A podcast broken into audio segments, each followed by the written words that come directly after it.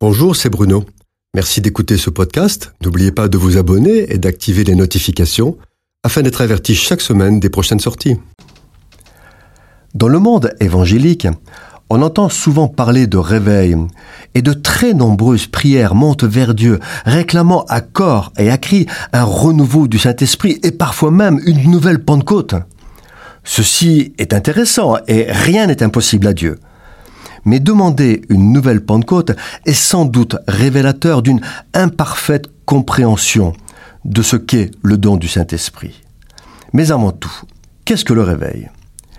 Le réveil est une expérience unique, précise et pratique de la puissance et de la gloire de Dieu manifestée au milieu de ses enfants pour prendre la direction de leur vie. C'est l'intervention de Dieu par la puissance du Saint-Esprit dans la vie de son Église et par elle en salut pour le monde.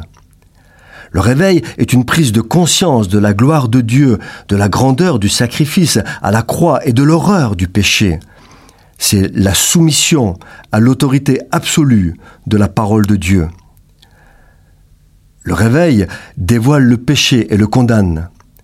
Il amène premièrement à la repentance et la confession des péchés, au pardon et à la réconciliation.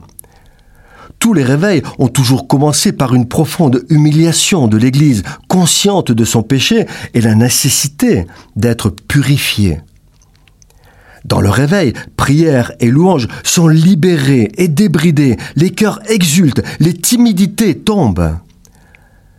Le réveil ne se produit pas par une volonté d'homme qui déciderait du lieu, de la date et de la forme du réveil. Il dépend de Dieu seul. Le réveil déborde, il se propage, il s'étend. Le réveil crée des vocations et envoie au loin des hommes et des femmes consacrés pour conquérir de nouvelles âmes. Mais c'est aussi le Seigneur qui commence le jugement dans sa propre maison. Il juge les compromis et les choses douteuses. Il dévoile la fausse piété et la religiosité. Paradoxalement, le déclencheur du réveil n'est pas l'Esprit Saint. Le déclencheur du réveil, c'est la parole de Dieu. Tous les mouvements de réveil sont caractérisés par un retour à l'autorité de la Bible, une soumission totale au commandement de Jésus. À l'origine du réveil de l'esprit, il y a toujours des hommes qui vénèrent la Bible, qui la considèrent comme une terre sainte sur laquelle on se déchausse pour se prosterner.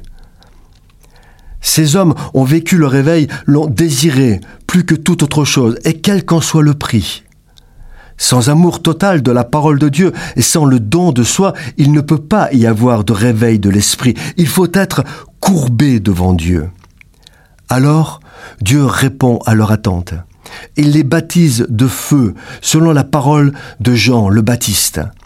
Il réveille l'esprit qui est en eux, ranime le feu du premier amour. Il peut le faire parce que plus rien en eux est un obstacle à l'Esprit Saint qui prend alors toute la place. Un homme de Dieu disait Vous n'aurez jamais la puissance du réveil si vous le demandez pour vous-même. Il y a un seul chemin, mourir à soi-même avec Christ. Le réveil, c'est la puissance de la résurrection, la condition pour l'avoir. C'est passer par le calvaire. Cette chronique a été produite par Bruno Oldani et Jacques Cudeville.